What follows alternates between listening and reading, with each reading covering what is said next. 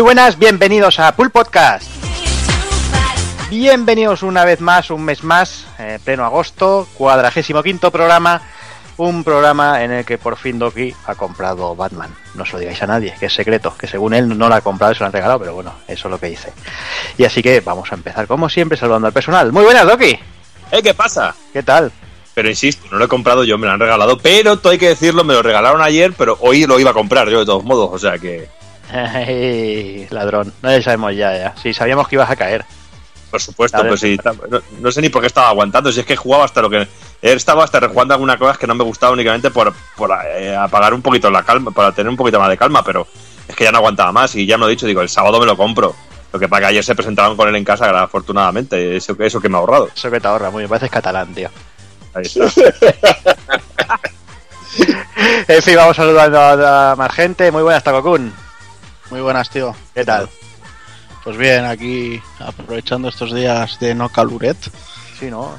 Y, sí. y, digo aprovechando porque, por, por, no decir que vaya puta mierda, porque a mí la verdad es que me raya eso de que llueva y estas historias, pero bueno. No, pero esa, esa lluvia de verano siempre, siempre se sientan bien, hombre. Día... Bueno, es, espero que dure como mucho una semana, que es lo que tardaré yo en pillar las vacaciones. Y luego ya a partir de ahí espero solecito y, y punto. Ahí. Que quiero ir a la playa, ver a las niñas en bikini, así, o sea, como el de Adora Life Stream, pero en la vida real. La, las tetas poligonales no me gustan. y, y, prefiero el real life. Bueno, ¿cómo van los platinos? Bueno, ahí vamos haciendo, nada, sacando alguna cosita más por, por piques que salen en el trabajo y esas cosas. Entonces, vamos a ver si metemos con alguna de las novedades que han salido este mes, aprovecho que es fácil sacarlo. Ahí está. Y venga, vamos ahora con el señor Hazard. Muy buenas. Pues muy buenas, por aquí estamos recién llegados de la, de la mega quedada esta del Mazinger Z que se ha hecho en Tarragona con el octogenario del, del cantante original, que no, que no es Rafael como todo el mundo se piensa, es un tío que se llama Alfredo Garrido. Bueno, ¿Ha cantado o no? No, no, no, que no ha cantado. Le cantaba los sobacos a todo el mundo de, de, del sol que había. Otra cosa, otra cosa no. Y nada, pues aquí estamos con Doki que dice que no, yo no quería, yo no quería comprarme el juego. Pero a ver, si se lo han regalado es porque porque está claro que decía, es que quiero el Batman. Yo creo que Pero se a iba a ver, decir. a ver, a ver, a ver, Hazard. Acabo de decir que llevo Ya, dando ya. por culo con que me lo voy a comprar y que toda la puta semana diciendo el sábado me lo compro porque ya no aguanto más, ya no me lo compro, no aguanto más. La pobre chica acá ha dicho, pues, pues voy deprisa a comprárselo antes de que se lo compré él y me lo trajeron ayer a casa, pero yo me lo iba a comprar hoy. Lo ha comprado ha dicho Yo, yo creo que, yo creo que ha sido más bien en plan, toma cariño, 60 pavos por si me quieres regalar el Batman. Sí. Hoy. No, que no, que no así, joder, macho. Yo A dejo ver, 60 euros encima de la mesita, que si lo quieres coger para comprarme el Batman, tú ves, tú ves a, a lo- a los críos cuando cogen los juegos y dicen, mira papá, que es barato. Pues yo creo que también ha sido un poco de eso. Siempre que pasamos por alguna tienda lo cogía, lo miraba, lo olía, lo lamía un poco. Decía, "Jo, me gusta, pero me he propuesto no comprarlo. Pues poco a poco le da pena y yo creo que la pobre chica ha dicho, mira, toma por culo, para que te calles la puta vaca te lo compro. Más o menos, más o menos habrá sido eso. seguro. Y para que se calle la boca todo el mundo, porque yo creo que todo Valladolid lo sabía ya, que todo lo que, que lo quería. Pero bueno. Ah, pero yo, yo dando clase en el gimnasio también lo he dicho. Digo, eso no te claro. preocupes. Iba, iba haciendo ahí las flexiones eh, B-A-T-M-A-N, ¿no? Ahí como si fueran las cheerleaders, pero pero lanzando ahí en directo.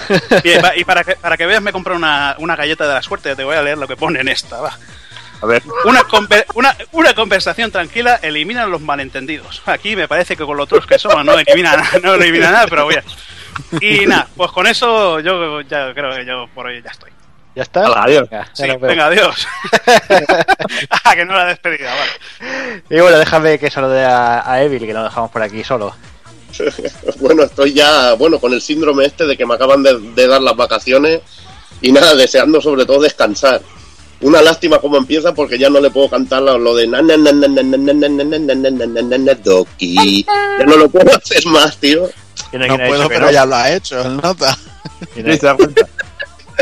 Pero es la última vez, el último gustazo que me pego ya de, de rayarlo. Ah, y ahora me piensa, piensa que, que el próximo programa hay que analizarlo, hay que hacer intro, o sea que... Y bueno, también ya haremos alguna cosa. Bueno, igualmente, tengo que buscar otro juego para poder rayar al Doki para que se lo compre, para tentarlo, que, que eso es lo que me mola, hacer tentar al Doki, es lo, es lo mejor que hay. Sí. Lo, más, lo mejor que hay y lo más fácil. O sea que ya- Y es que es un disfrute, tío. Que basta con que me digas, hostia, Doki, la música de este juego, qué guapa, para ya estar toda la puta semana pensando en comprarlo. Sí. Luego, luego te hablo de un juego de un elefante que está de, de la puta hostia. Y bueno, Evil, entonces, bien, ¿no? A mí todavía no te lo crees que estás de vacaciones, pero Todavía no me lo creo porque es que he salido tarde, cansado, hasta los huevos, pero bueno, pues ya en cuanto acabe seguramente aquí de el programa, no sé si me pegaré un- una siesta de la muerte de aquellas, no sé lo que haré, pero algo de descanso vamos a, vamos a hacer. bien hecho. Pues nada, vamos ahí con el programa. Una vez más, un programa un poco nintendero, pero bueno, es lo que hay. Dejamos el Batman, como comentamos, para el próximo. Así que vamos por faena.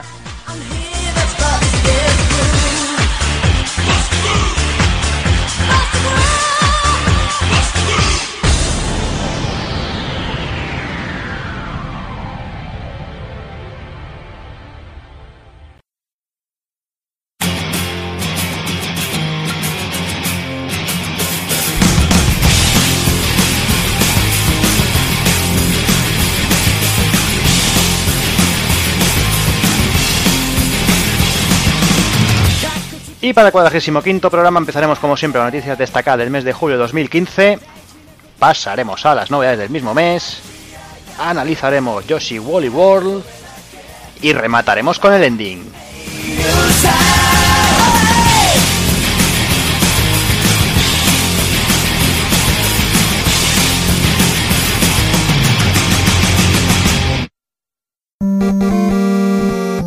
pulpofrito.com Me gusta.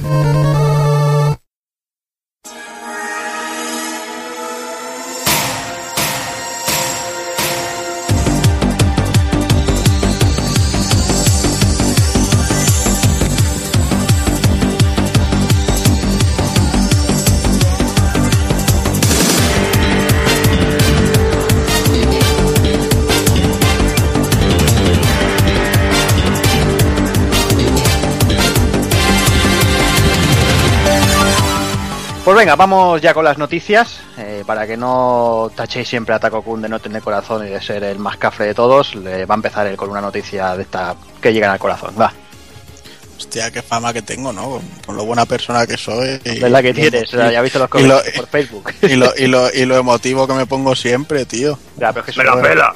pero no estamos grabando en ese momento, ese es el problema. Ay, hay que ver.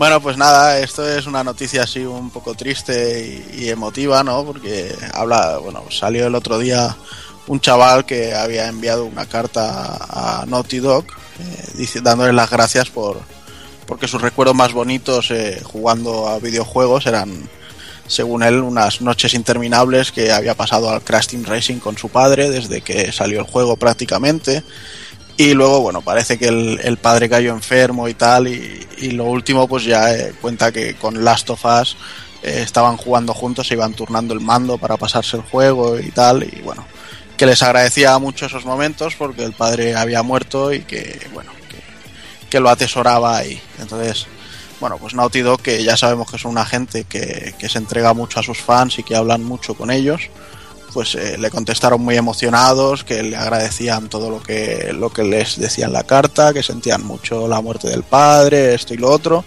Y entonces le, le enviaron un, lote de, de cosas, de, de, en este caso concreto de Last of sí, libros de arte, banda sonora, etcétera, etcétera.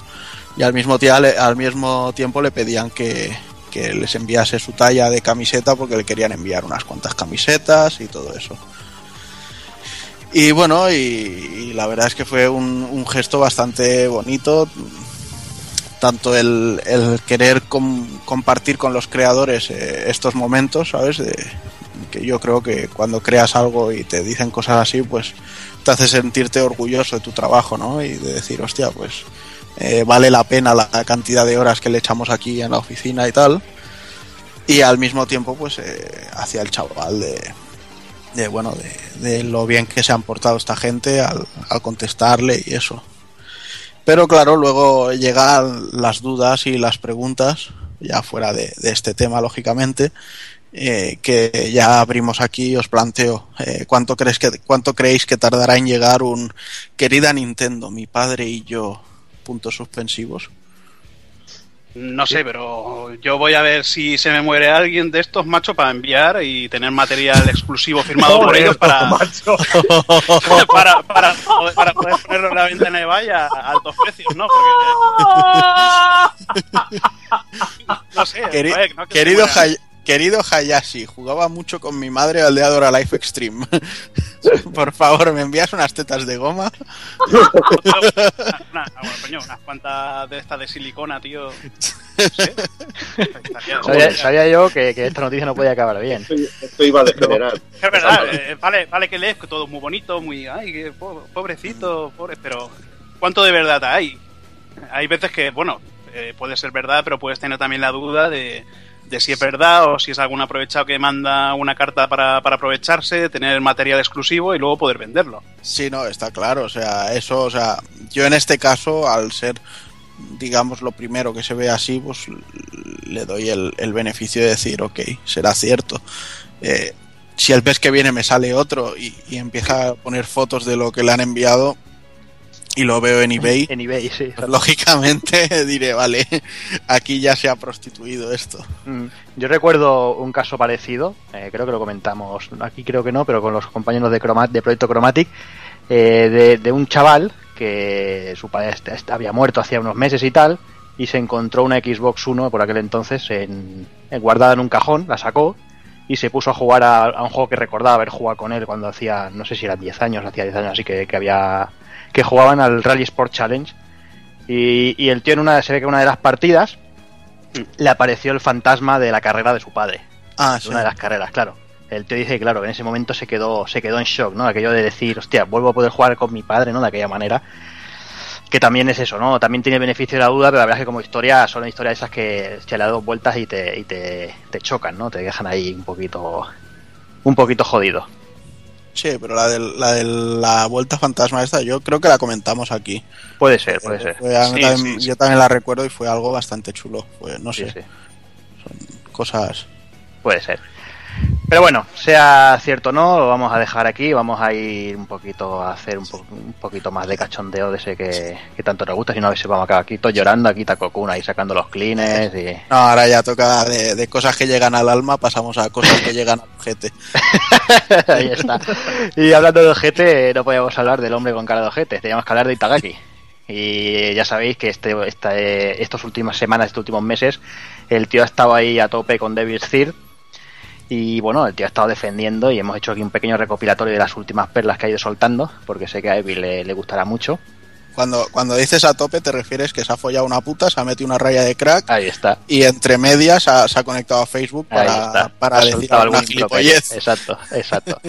Y bueno, empezamos con lo primero. Itagaki se, se metió por Facebook, dijo, ¿qué coño pasa aquí? Y dice, literalmente, finalmente he podido entender las reacciones. Devil Third es un título que refleja las habilidades del jugador vivida y directamente. Esta es la verdad. Viniendo a decir que si no has entendido el juego es porque eres un manco. Por Claro. eso, por eso el, por eso el Demon Soul y todos estos también los critican en las previews, Claro. porque como son juegos difíciles, pues. Sí, sí, sí. Pero más, más allá, o sea, yo la, la dificultad del Devil's Third, desde luego en los vídeos que he visto de previews, no se la he encontrado. O sea, he visto soldados que, que andaban haciendo círculos sobre su propio eje, esperando a que les disparases. Y cosas Sí. así, con lo cual no sé, no sé yo dónde estará esa La dificultad. tan- dificultad, Juanan, está en que te pilla un jefe final, te da una hostia y te mata. Que eso lo tiene el juego. Bueno, y eso también lo tiene el Witcher si lo pones en difícil. Y, Lo por tiene, eso, y lo tiene bueno, cualquier juego. Lo tiene el Uncharted si lo pones en extremo. que un masilla te pega un tiro y te mata directamente. Sí, que todo lo que dice son excusas. El tío ha tenido muchos problemas con el juego. Cuatro y, con la, motores. y con las drogas. Ha tenido problemas con el juego, con el alcohol, con las drogas y con las putas. Bueno, O sea, a veces, a veces, a ha veces, tenido se raja, a veces se raja mucha, muy cachondamente de, de la fama que pueda tener un tío. Yo no sé si tomará drogas Itagaki, pero bueno, el mismo, el mismo. Lo que pasa es que hace unas declaraciones, siempre es polémico, y creo que también se le ha buscado un poco de, de pasarle factura. Y bueno, ahora no es que haya hecho muchos amigos, porque haya, ha llamado prácticamente a todos los que ha llamado, los- todos los que han hecho las previews los ha llamado mancos y que no tienen ni puta idea de jugar, más o menos. O sea que Sí, sí, sí. haciendo No, amigos el hombre nunca, nunca será un crack. sí, sí, pero Bueno, seguimos. pues también ha creado expectación por el juego de alguna manera, negativa o positiva, pero la gente ya va a estar pendiente de, de- Bueno, veremos, a ver, porque ha, ha soltado otras cositas. Por ejemplo, el tío ha soltado cosas como que marcará un antes y un después en la industria. Dice porque por el motivo que ya que llevará los shooters a un nuevo nivel. Aquí es que lo pone en bandeja, tío. El nuevo nivel será la reputísima mierda de los shooters. Pues no creo, no creo que sea así tampoco. Puede ser malo, pero había cosas en el multijugador que se veían chulas, pero eso de llevarlo a otro nivel, pues son palabras, son palabras mayores. Yo te lo diré cuando, si lo ha llevado al nivel de la reputísima mierda, al nivel, al nivel normal o a un nivel superior, que eso no creo, la Yo verdad. este, este sí te lo pediré. Cuando te lo revientes, te lo si, si de entrada me dices que es penoso, ya no lo pediré. Pero si me dices que vale la pena, te lo pediré para probarlo. A ver qué tal. A ver, yo le, yo le doy un voto de confianza por el Ninja Gaiden 2. Seguramente lo tire todo al retrete. yo- porque- yo el voto te lo doy a ti. A él no. Igualmente el Jaiba, no me, por lo que me ha dicho todo el mundo, lo tengo aún des- sin, sin desprecintar porque me da miedo ponerlo. Porque Mira, yo, yo lo casi todo- desprecinté. Casi todo, Dios, casi todo Dios me lo ha... Me lo, me lo- bueno, lo ha llevado al nivel de, de cáncer de sida, como te puedo Yo, decir. yo lo, yo lo desprecinté y en el primer nivel ya estaba aburrido. O sea, de, de lo malo que era todo. Y, y mira que eh, la acción era graciosa y gráficamente se veía chulo y tal, pero era tan repetitivo, tan pesado y tan... Y, dices, es que estoy en el primer nivel, llevo 20 minutos. Sí, pero ya, me, ya tengo la sensación de que ya lo he visto todo. Y, y no hago más que repetirlo, minuto a minuto. Veremos qué tal, yo ya te digo. Yo le daré el voto de confianza, probaré y puede que acabe muy decepcionado. Y entonces lo verás seguramente reflejado en la pata en los cojones. Y entonces me cagaré en todos los, en todos los, los hoyos que tiene Itagaki en, en la jeta, como mola decir. Y bueno, también he reconocido que Valhalla y Nintendo han tenido un mogollón de, de discusiones muy fuertes, por lo visto, y quizás a, a ran de eso el tío ha hecho campaña por el mando pro, ¿no? El tío dice, el, literalmente dice, ¿por qué recomiendo el mando pro? Dice, no quiero descartar el Gamepad nunca, pero Devil's Third es un juego muy rápido y el Gamepad tiene las siguientes desventajas. Uno, los cuatro botones frontales están muy cerca, así que es fácil equivocarte de botón. En ese caso, morirás. Dos, los sticks analógicos están muy separados, así que es un poco difícil tener el control en el campo de batalla. 3. Devil's Third es un juego en el que al que puedes jugar mucho tiempo. El gamepad pesa demasiado para un uso prolongado. Gracias. Aquí, aquí vemos otro momento, o sea, otra forma de decir claramente que es un boca chanclas. O sea, todo lo que está diciendo. Y no olvidemos de que antes de que Nintendo le dijera, vale, yo te publico el juego, estaba tan desesperado que el juego iba a ser para tablets. O sea, iba a hacer el juego para tablets. Y dices, a ver, no te recomiendo que juegues con el gamepad, pero lo ibas a jugar con una tablet de mierda. Porque yo, yo no sé vosotros, pero yo en un teléfono móvil o una tablet no soy capaz de jugar a nada. A nada Claro. que no sea en plan Bejeweled y cosas así, claro. Pero juegos que necesite un poco decir toda la seta de, de mando de control de acción y, y botones, ni de Esto coña. para mí ya, para mí es una excusa barata. A ver, puede Sí. ser que el Gamepad, a ver, no es, eh, yo por ejemplo tengo la idea objetivamente de que es mejor el mando pro para un juego de acción, pero tampoco un mando Gamepad no te va a hacer que el juego sea malo o sea bueno directamente. Yo el no tengo- Bayonetta 2 lo disfruté mucho con el gamepad. Y esto, esto me recuerda, no sé si te acuerdas tú, a los tiempos de, de Play 3 cuando salió el Light y las críticas Sí. fueron pero feroces con el Light. Incluso llegaron a sacar unos papeles para decir cómo se tenía que jugar el juego a la prensa. Me Eh. suena a un tipo de nivel así, de excusa barata. Sí, porque, pero bueno, porque el Lair era un juego que se controlaba solo con el Six Axis. Mm. No, no había control normal, entonces era más jodido y luego le metieron un parche y lo pusieron con control normal. Aún así el juego era bastante mierda. Igualmente yo también, ya te digo que le doy un poco de beneficio de la duda al juego de Itagaki por si también lo va parcheando y cuando salga el juego tiene muchos problemas de los que de los que hablaban las, las previews bastante solucionados. Pero bueno, ya lo, ya lo diré cuando salga. Hombre, en Ya, teoría la- las previews eran la versión final del juego. Eran ya pero- la versión Gold. O sea, Pero como ya sabes que está lo del rollo de los parches, veremos a ver qué pasa. Y bueno, veremos yo, no- también... yo no, yo no he visto muchos parches en juegos de para Nintendo, ¿eh? No, los hay. En el, en el Irule Warrior, por ejemplo, los has tenido, has tenido bastantes. Eh, yo pienso, a ver, tengo que verlo porque también recuerdo en su momento Ninja Gaiden 2 se le atizó mucho al de 360, diciendo que el juego se ralentizaba muchísimo y eso es totalmente falso. Segura, para mí el 80, seguramente del 80 al 90% del juego va fino como la seda y, y me gustará comprobarlo. Para eso tengo ojo y ya diré si es totalmente injugable, si te raya el cerebro y no puedes jugar, o si son momentos breves que, que tampoco influyen demasiado. Veremos qué tal.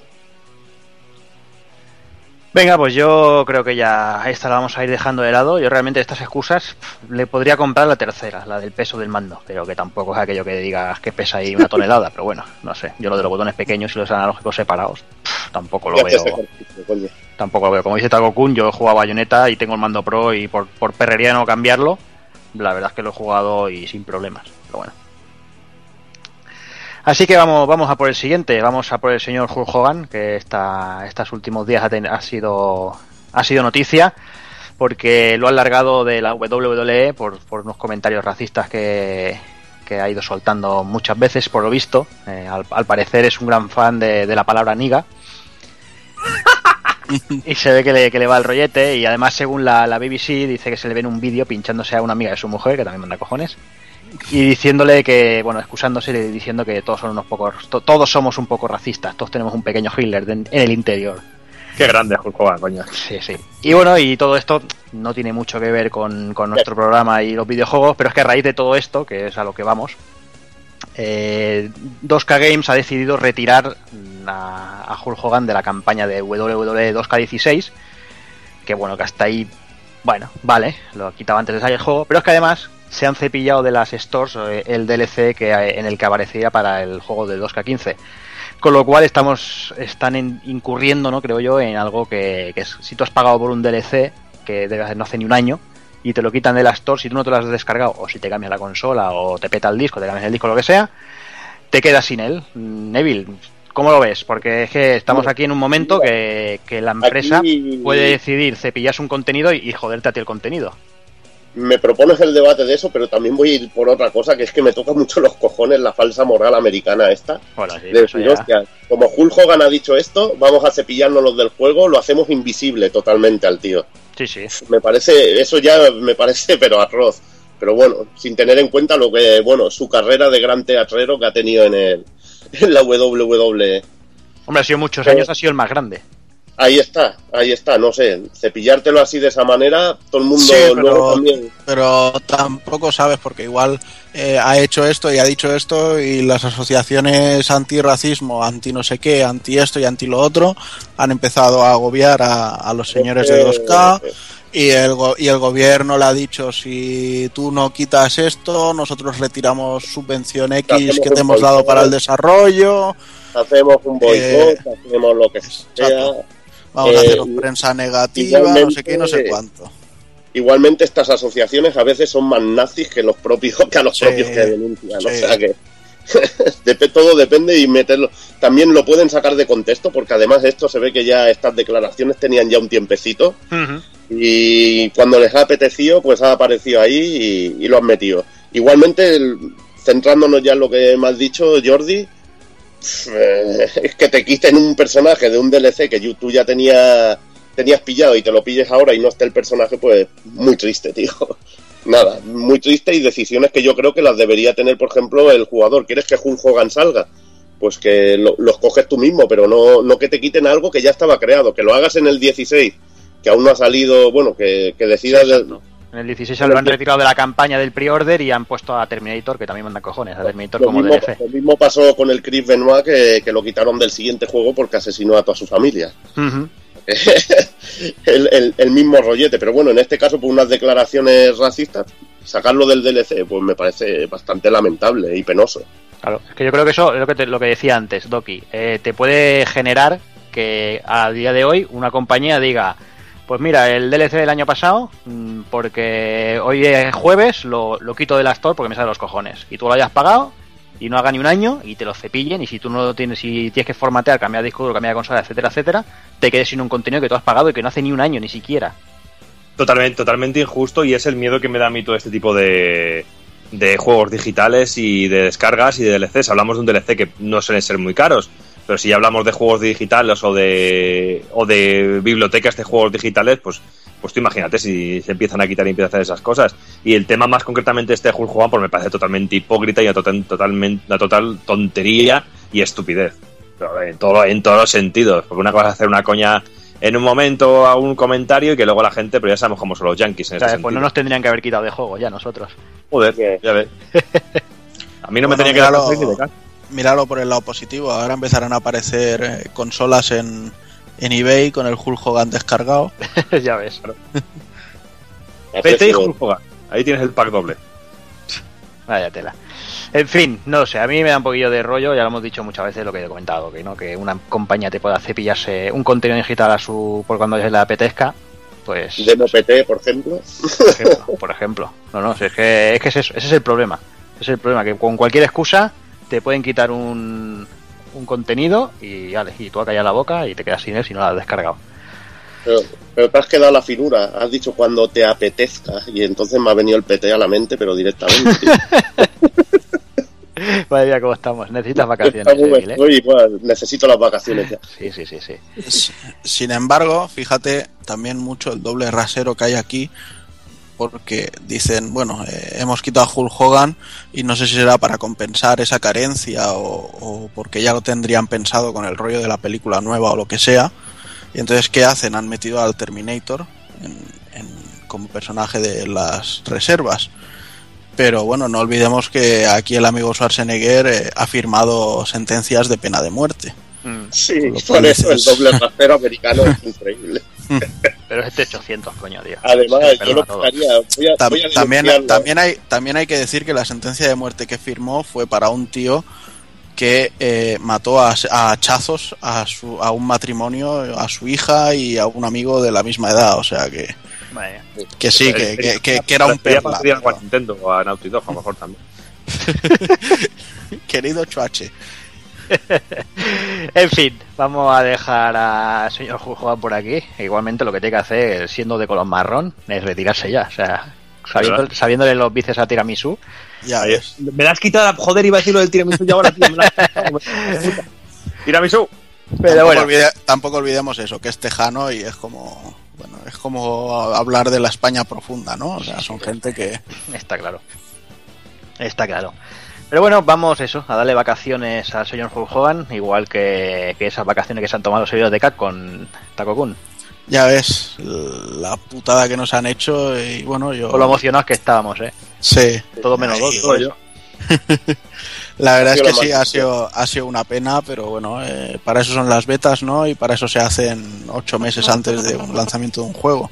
No como la mierda esa del Evolve que dijeron, no, el juego sale la semana que viene, pero hacemos una beta esta semana. Y la beta no conecta los dos primeros días. Dice, bueno, pues ahora poco vas a hacer, ¿no? Pero bueno, no sé, o sea, una pena que no haya funcionado y quizá lo más criticable sea ah, el, el modelo que han seguido con los americanos. De decir, eh, bueno, el, el juego tienes que hacer la reserva y entonces te puedes apuntar a la beta, porque ahí ya te estaban obligando a hacer una compra. Nosotros en Europa simplemente con apuntarnos eh, en la web ya, ya estábamos Todo menos Doki. preseleccionados, como aquel que dice. No. También te, también te digo que ha habido un mucho aluvión de gente que lo que han hecho ha sido irse a Amazon, meter una dirección de un McDonald's, con- reservar el juego y luego cancelarlo después de recibir el código. O sea que también hay mucha gente que se ha quejado por vicio. Entonces dices, pues sí, es, es, es una pena que no haya funcionado, es una pena que tal, pero bueno. Ya te han dicho, hemos encontrado un problema, no lo estamos solventando y para teneros así, ya os diremos cuando lo volvemos a hacer. O sea, anunciamos que habría tres betas y seguirán habiéndolas. O sea, esta ya esta no cuenta como beta y ya pondremos algo de, de compensación.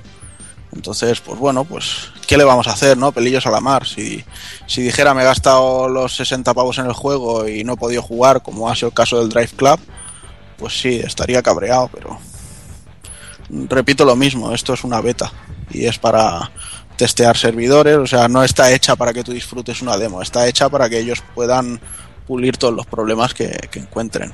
Está claro. Pero bueno, no todo podían ser malas noticias con Street Fighter.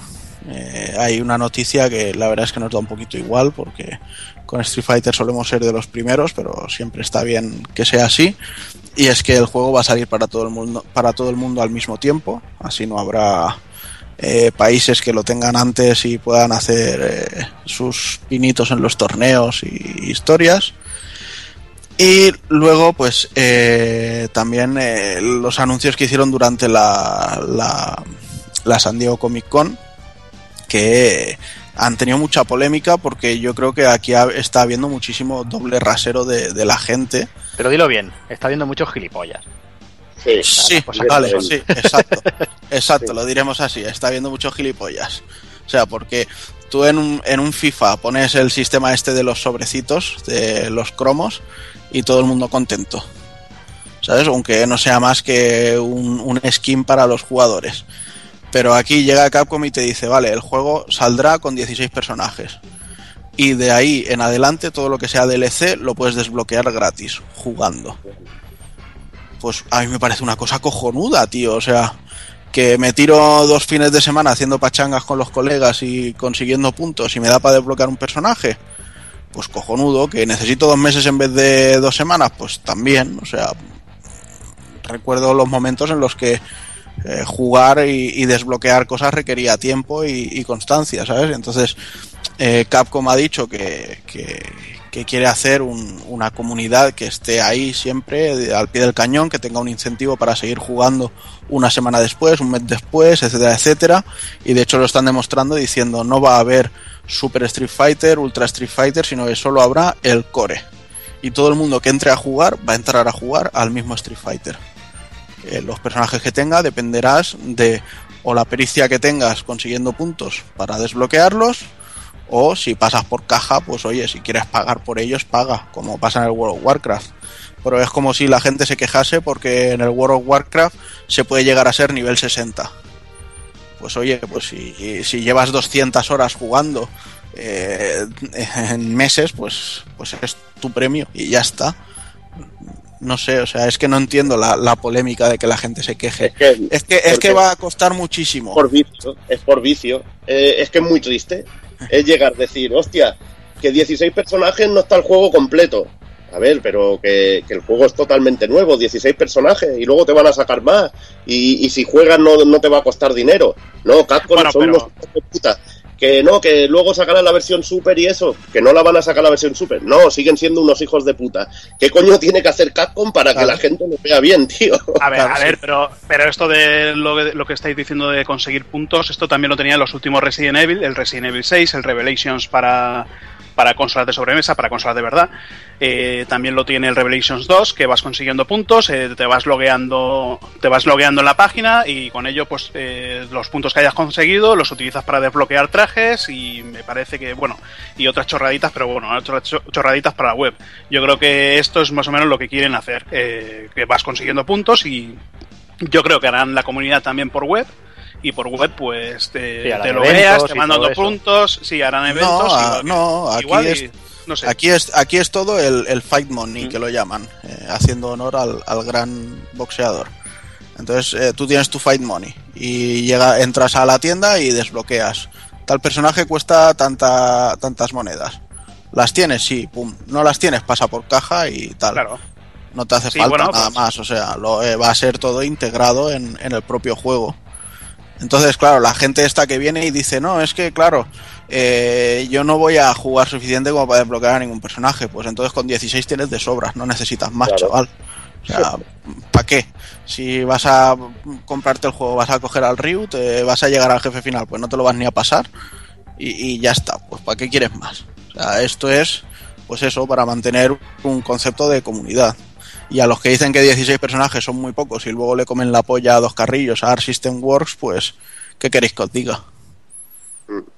Y que, que el No, Street y aparte, para, para, para jugadores como, por ejemplo, como a mí, que yo tampoco tengo mucha pericia, por no decir ninguna, y no juego nunca ni online, ni me gusta competir, únicamente me gusta disfrutar del juego a mí solo, pues también es un aliciente el poder ir desbloqueando los personajes y decir, bueno, pero me voy a pasar para desbloquear a tal personaje, me voy a desbloquear para ganar puntos. Coño, para el que juega solo en su caja también es un aliciente. Yo por lo Mm. menos es lo que me gusta de los juegos de lucha antaño lo que tenías que ir en, los, en un Tekken que tenías que ir desbloquear, pasarte el juego con todos los personajes para desbloquear. Cada vez que te pasabas con un personaje te desbloqueabas alguno nuevo. A mí es lo que me, me gustaba y como me lo pasaba bien. Mm.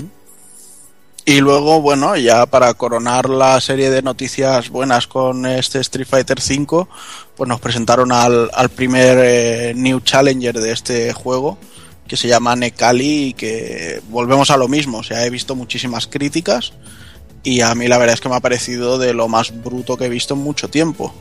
Eh, Qué brutal, no tío. sé, me, me da una pinta de ser un personajazo.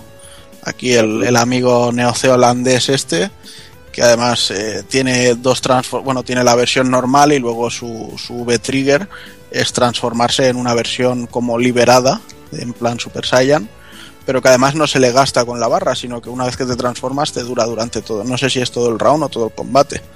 Y además esto le cambia el, el plantel de movimientos, se lo cambia por completo, hasta el critical art, con lo cual más que un personaje tienes dos.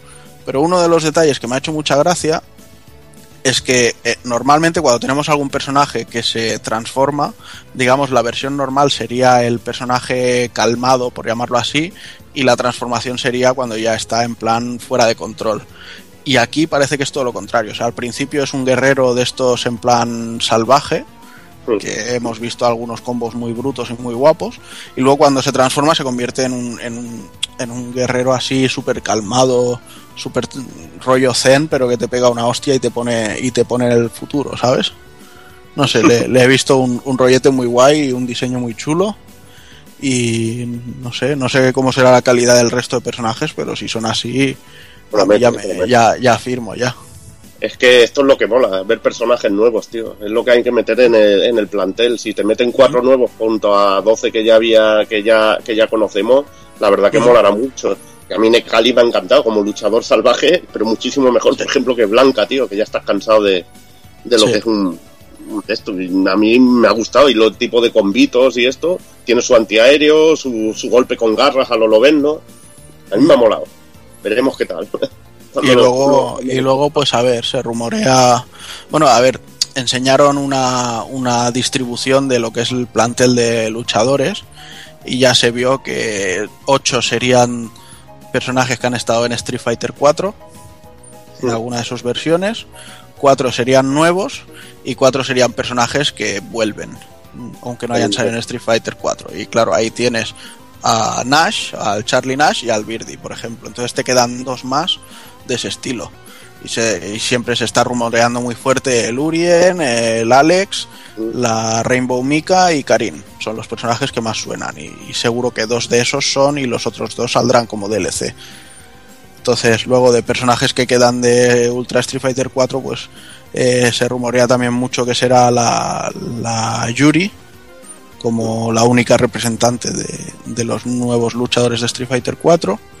Y luego se comentaba también Zangief y Dalsim, pero son personajes que la verdad si, si dicen que este Street Fighter va a estar muy enfocado a la historia, que va a tener una historia muy muy muy eso, muy intensa, yo creo que estos personajes que son de pegatina que que dices, oh, sí, es que la máxima implicación de Zangief es que gana al malo y baila con Gorbachev.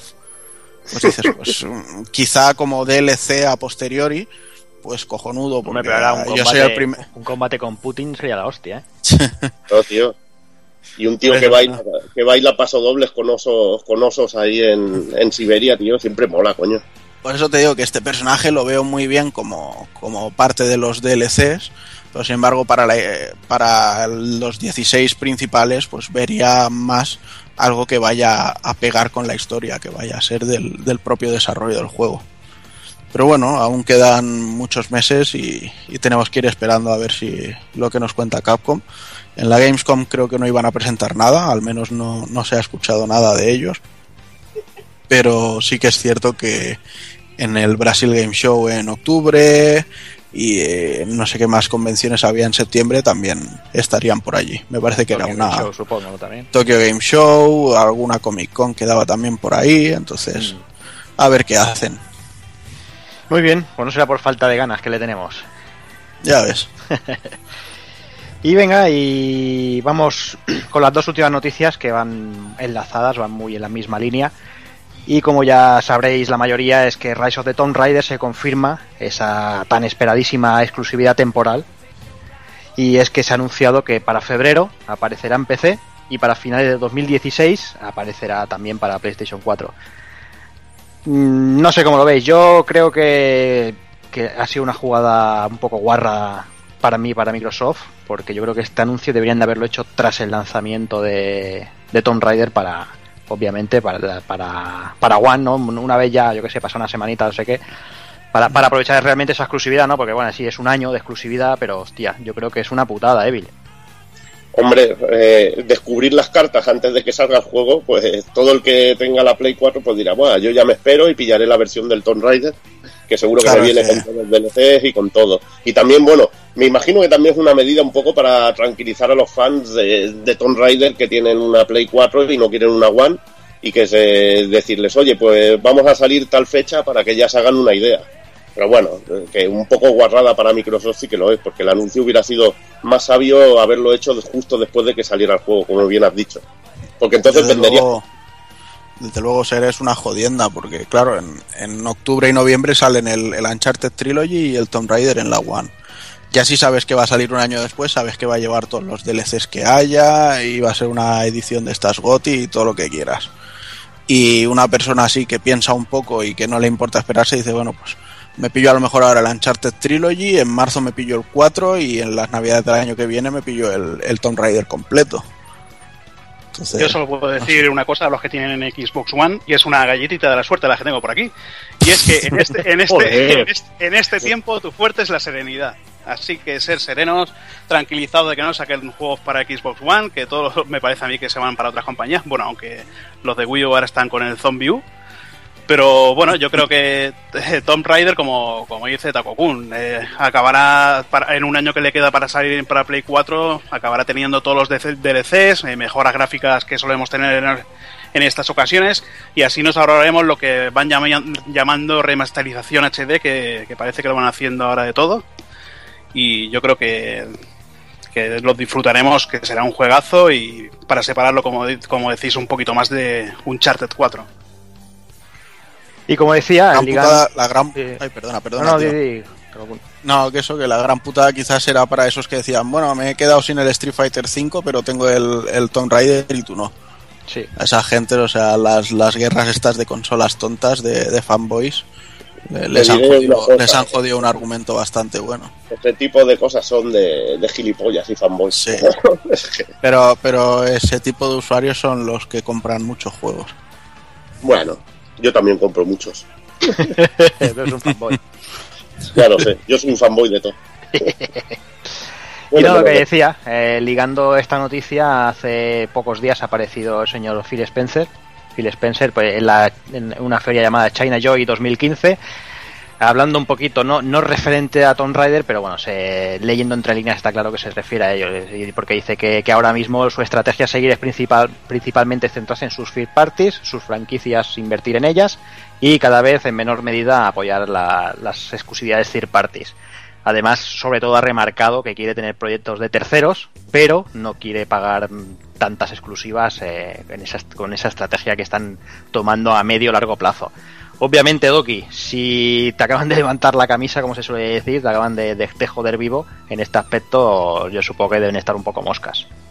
Pues sí, tienen que estar muy moscas porque es una estrategia un poquito un poquito arriesgada y un poquito extraña que yo no, ter- no, ter- no termino de entender en ningún momento.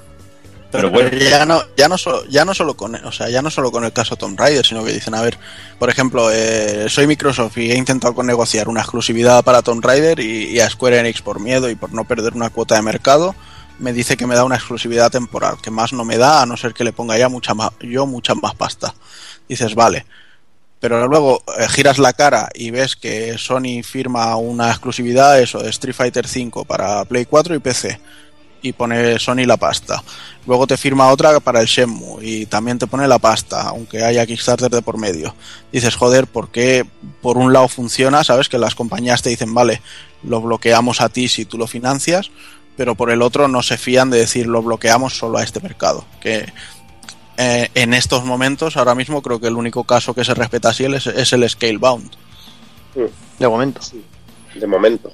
Pero bueno, puede que luego salga en PC. Es que la estrategia de, de Microsoft no está siendo buena, la verdad, con su consola. No está siendo nada buena, en el caso sobre todo de sus juegos exclusivos, porque realmente no son exclusivos del todo. Bueno, también hay que tener en cuenta que con los Tier Party no sé qué, qué está pasando con, con Microsoft, que me parece que el otro día Camilla dijo Microsoft sois unos mierdas o algo así. Sí, sí, sí, dijo, me- acaba. no sé, no sé si era por el tema de que no los llevan a de que no los llevan a bueno, tampoco es que haya Gamescom, me parece este año, que me parece que lo han retrasado para, para el verano del año que viene.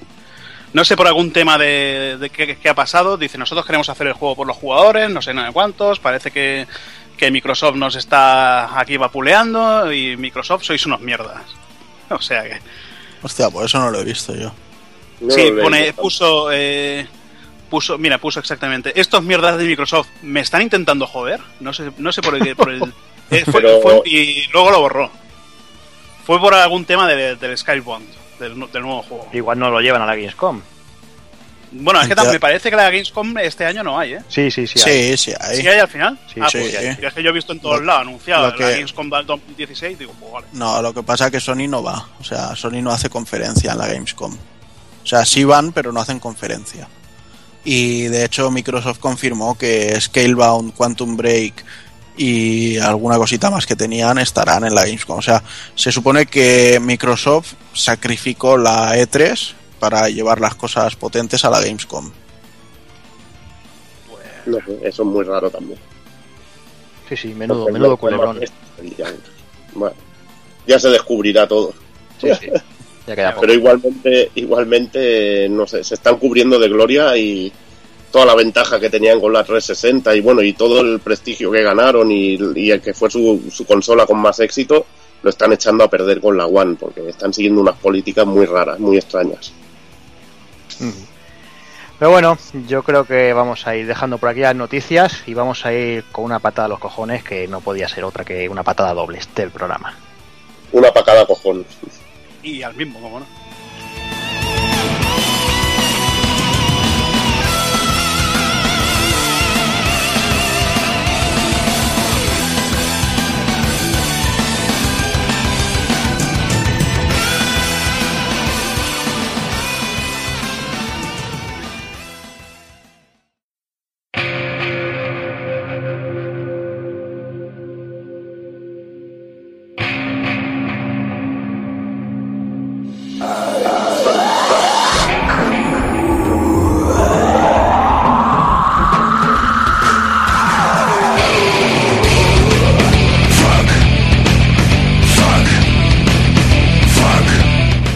Pues venga, vamos, vamos con esas patadas a los cojones, lo dicho. eh, dos patadas para los mismos cojones, uno para la izquierda y uno para el derecho.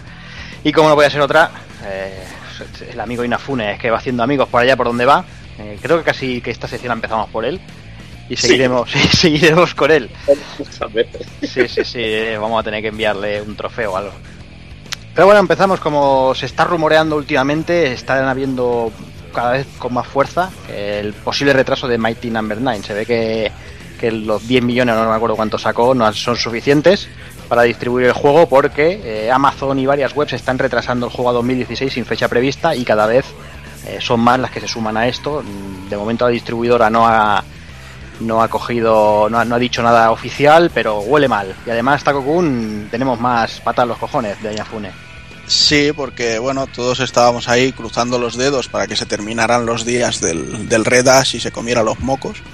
Que de hecho íbamos por buen camino porque necesitaba 800 mil dólares y quedando cinco días no pasaban de los 480 mil. Y claro, y, y entonces se notó que se desesperaron y pusieron un, un vídeo de, de un de rollo, esto es una pre-alfa, no sé qué, un ejemplo, tal, para que veáis lo que va a ser el juego. Y ni así subían los euros ni los dólares, ¿sabes? Y entonces, pues ya no pudo aguantar más el señor Inafune y dijo que sepáis que el juego ya lo paga una compañía que se llama Fuce.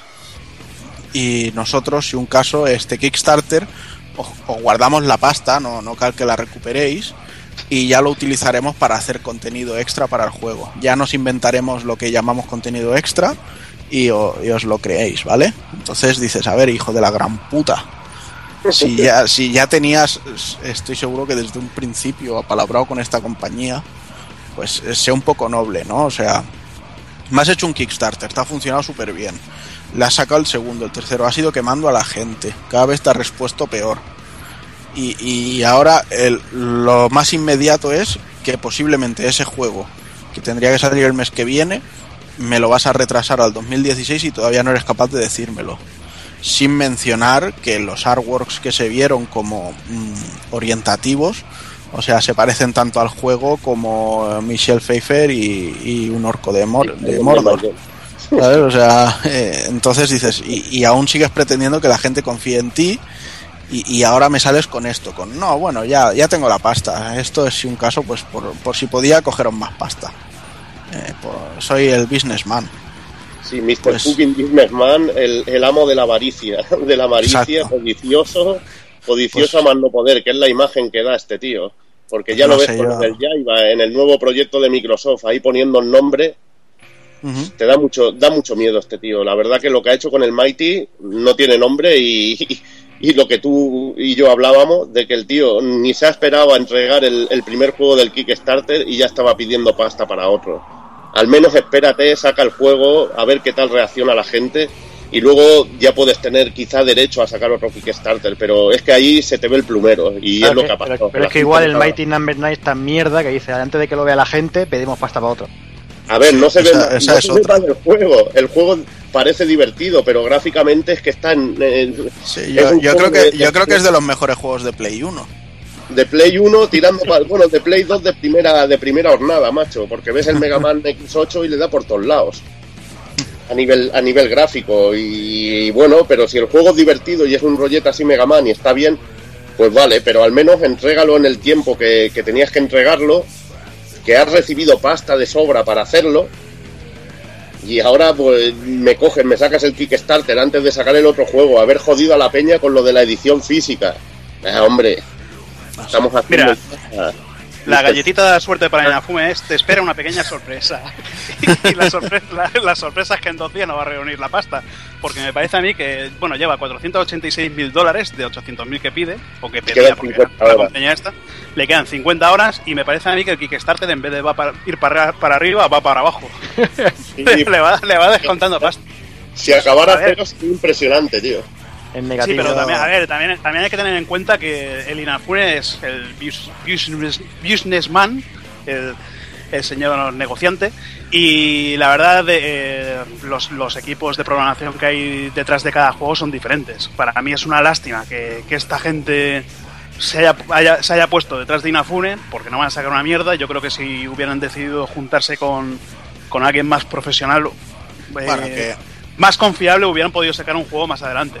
Por también, suerte, también Bueno. te digo que no es el Inafune el único hijo puta que hay aquí, ¿eh? Perdona que te corte porque va muy pegado a esto, pero por- yo, por ejemplo, miro la página del Kickstarter y veo que solo con tener tres bocetos conceptuales, la señora Michiru Yamane ya tiene el Red Dash CM creado, escrito y, y publicado. Digo, a ver, ¿cómo has podido crear una canción, una melodía para un personaje que todavía no existe, para un juego que todavía no existe? O sea, no tienes las bases, no tienes las inspiraciones de nada. O sea, simplemente has cogido tu librería de canciones y has dicho, esta, le pega.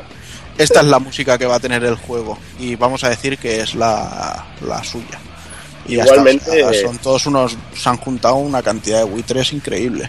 Igualmente, Juanan, a ver, en defensa un poco de esto, eh, a ver, esta gente, el músico y todo esto, ya hablan de este proyecto anteriormente y puede que ya vayan teniendo preparado algo, preparado algo. Oye, vamos a sacar un Kickstarter de esto, ten Puedes- esta música preparada. Puedes Y- tener una idea, pero antes de que haya ni siquiera un- una animación en movimiento y que ya tengas el tema terminado y con todos los arreglos y todo, a mí me parece Sí. correr demasiado. Ya, pero bueno, eso puede que ya lo tuvieran previsto, como tú dices, en librerías y miles de, de proyectos que hayan tenido y hayan dicho, hostia, mira, vamos a sacar este proyecto. ¿Te acuerdas de la música aquella que puede pegar de puta madre aquí? ¡Bum! Pues venga, reciclaje. Bueno, al menos, al menos yo por, por lo menos respeto más este tipo de composición para el tipo de juego que es que, que otra cosa, pero bueno, es lo también es lo maneras, que yo se ve mucho pero que, que estas cosas están más preparadas de lo que de lo que pensamos. Yo lo único que tengo claro es que si seguimos así, el mes que viene, en vez de patada en los cojones, ya lo tendremos que llamar rodillazo en la garganta, porque es donde debe tener ya los huevos este señor, de tantas patadas que le hemos pegado. Y no sé, igual, igual hasta le arreglamos la boca esa que tiene de, de abrir latas.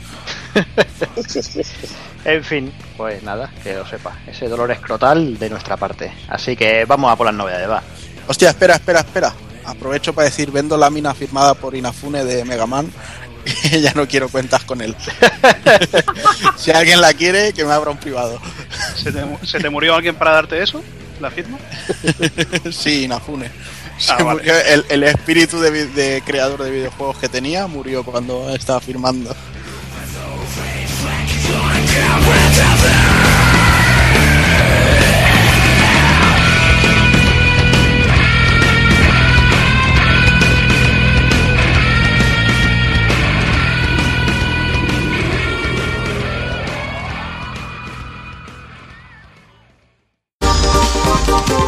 Visítanos en pulpofrito.com. Te esperamos.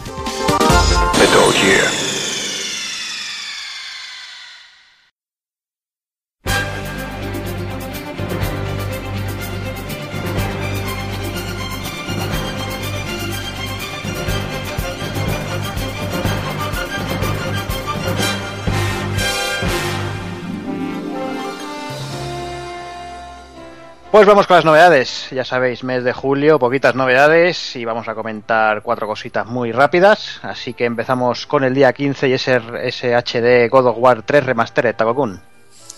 Pues sí, la verdad es que lo pillé con muchas ganas porque, bueno, ya sabéis que God of War es una saga que me mola mucho. Y bueno, un poquito de miedo quizá también porque leía que no, no había mucho, mucha, mucho trabajo, ¿no? O sea, que no se había mejorado de una manera muy bestia, que no se notaban muchos cambios con respecto a Play 3, pero ¿qué quieres que te diga? Una vez que lo puse en la consola y vi bastante mejorado, eh, salvando las, o sea, no un remake, pero lo vi bastante mejor eh, y, y sobre todo a 60 frames y a 1080 y tal, toda la escena del principio del juego ya dije, joder, es que se me están avainillando los huevos. Y, y no sé, la verdad es que God of War 3 para mí fue un juego muy, muy redondo en su día, quizá un poco por debajo del 2, pero no sé, o sea, en, en estos momentos en los que hay una escasez de juegos, una celebración del décimo aniversario de la saga y cosas así, no, no veo tan mal como, como se ha puesto el decir que hicieran este remaster. Quizás sí que lo he visto un poco por encima del precio que debería tener. Yo creo que más de 29 no deberían de haber pedido, pero bueno, lo tienes ya a 32 en cualquier sitio. O sea, yo creo que han recapacitado un poco en este, en este rollo. Y nada, poco más que decir, eh, que no sé, que no debiera de saber ya la gente sobre War, mucho rollo puzzles, mucho mata-mata, todo a 60 frames sin bajadas, lo cual en según qué momentos es algo muy burro que decir, y mucho espartano, mucha sangre, mucha víscera y diversión, y ya te digo, yo estoy terminando ya la segunda vuelta para pegarle el platino y, y dejarlo aparcado durante un tiempo y me, bueno, me estoy planteando volver a retomar los, los anteriores y darles otra vuelta también, porque me ha, me ha picado el gusanillo. Y para que no haya jugado, pues eh, excusa, vamos, más que.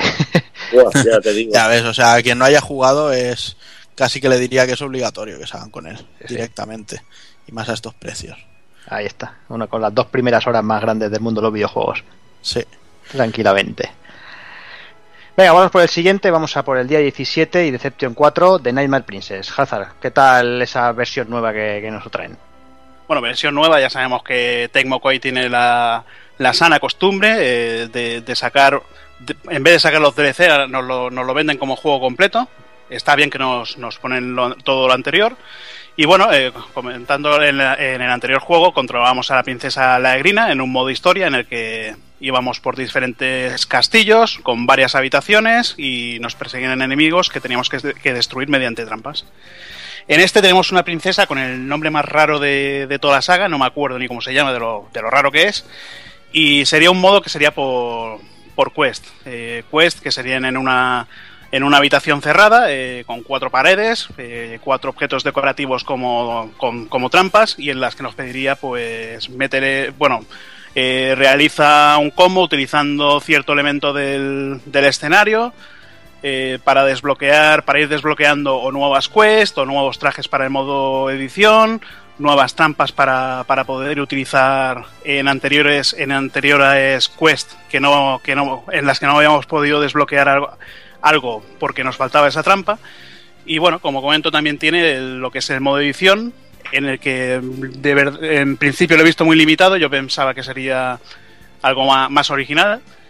Y nada es lo mismo una, una habitación en la que nosotros eh, crearemos eh, crearemos, pondremos trampas, realizaremos nuestro combo, lo subiremos online y la gente tendrá que realizar pues eh, un combo de, por ejemplo, si hemos realizado 17 hits, pues igual la gente tendrá para pasarse re- realizar 17 hits utilizando las trampas que tú, que tú hayas elegido para, para eso.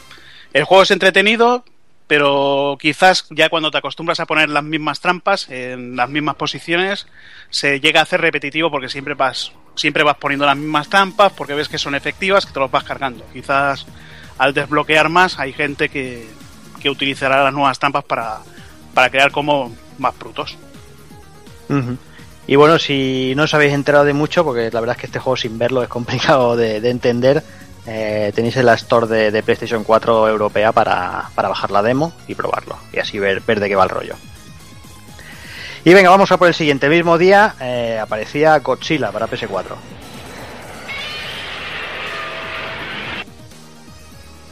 Bueno, pues nada, con este grito típico de Chiquito de la Calzada, que lo popularizó aquí en España hace unos añitos, eh, tenemos el juego de Godzilla de Bandai Namco.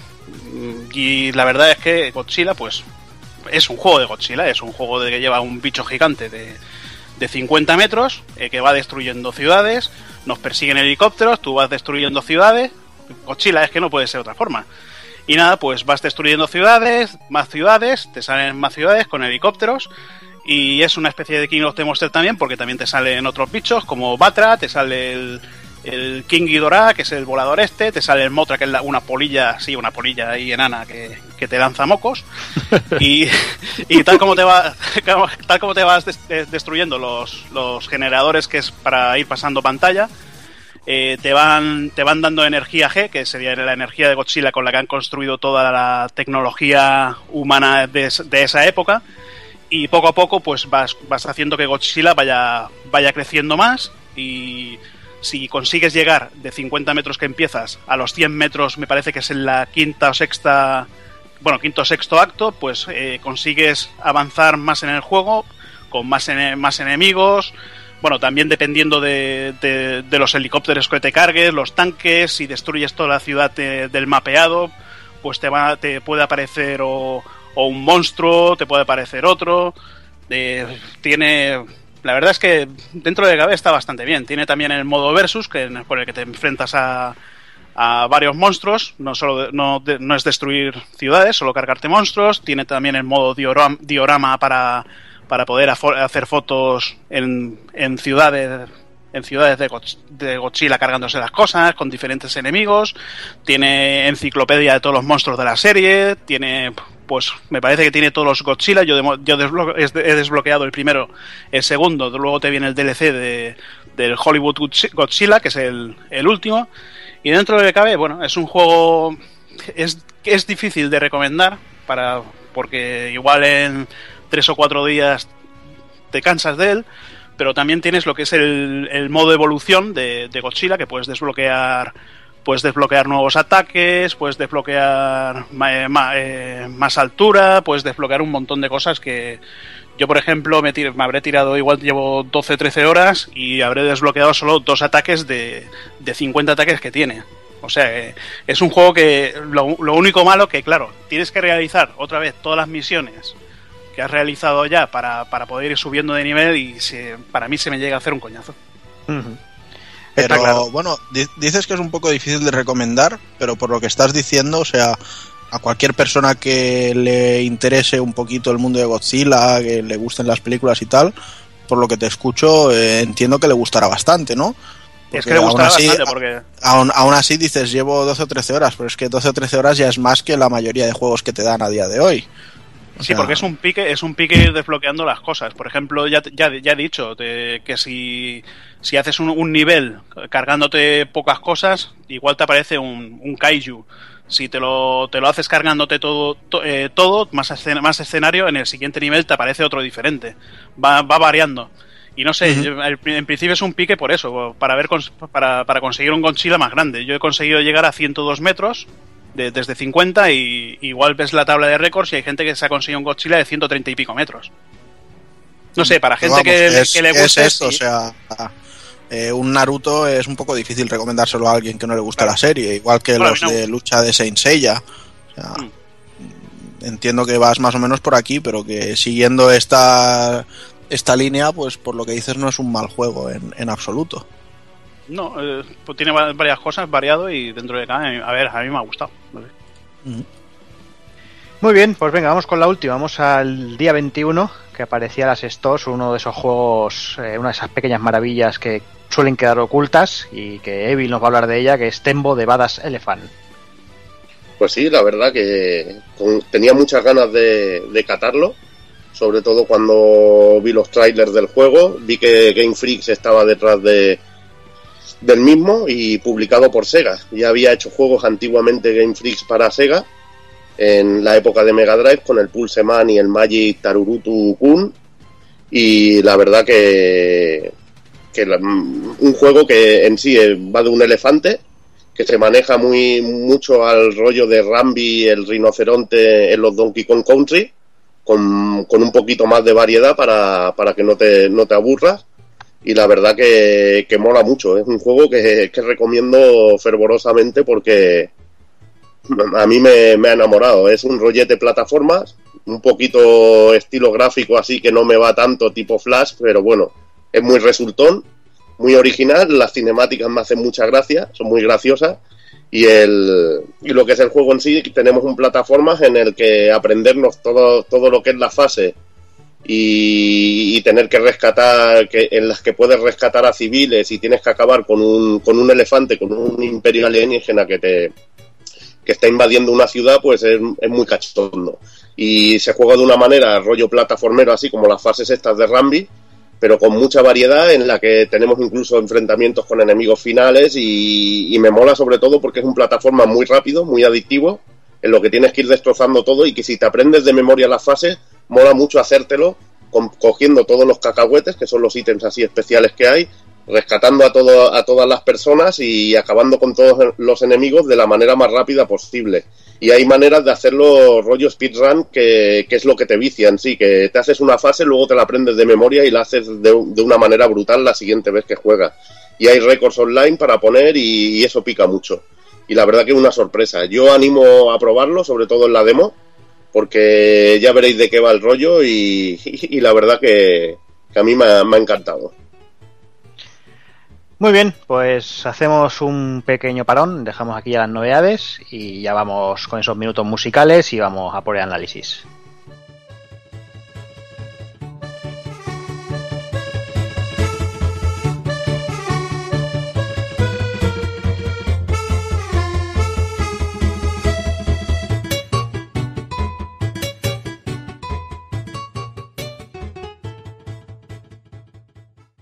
Bueno, bueno, bueno, pues en este programa tenemos una petición. Ya aparecemos aquí los 40 principales a, a Justo Malinero. Y tenemos, pues, solicitada por Virucci1986 en Twitter, eh, la canción esta de The Way de Xenoblade X.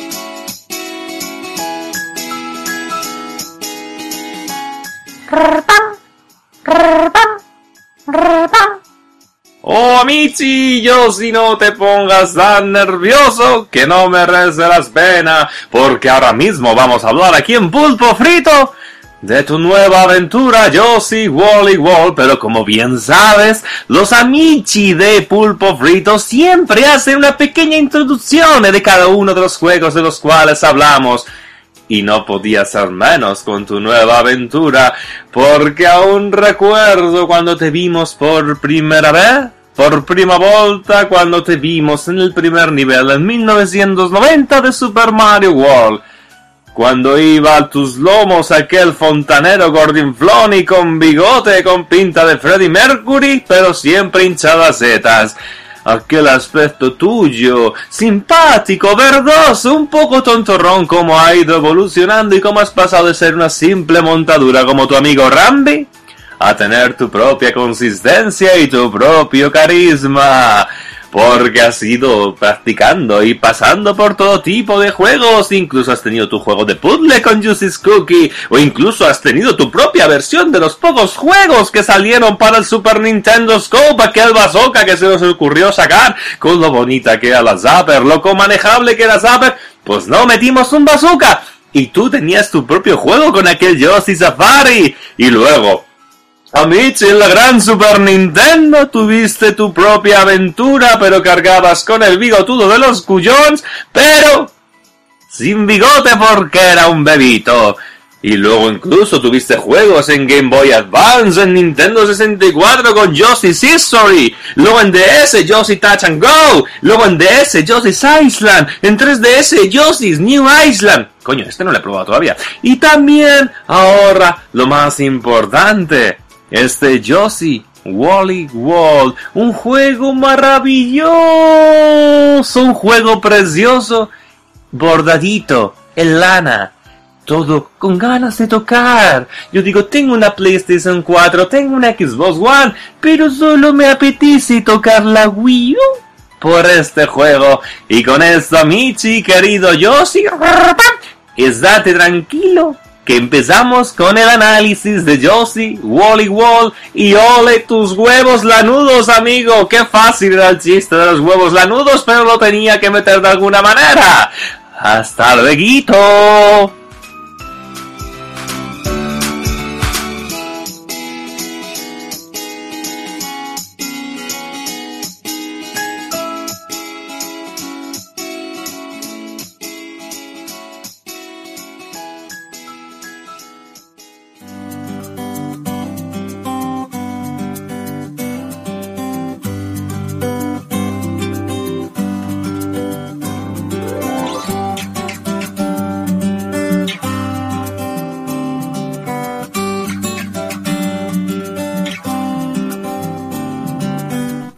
Que es más que evidente y queda más que patente la labor de Nintendo y cariño que pone hacia todas sus sagas y sobre todo hacia los juegos más queridos y también a los spin-offs de dichas sagas, incluso a las nuevas licencias. Y creo que el caso del, que, del juego que analizamos hace bien poco en el podcast es normal.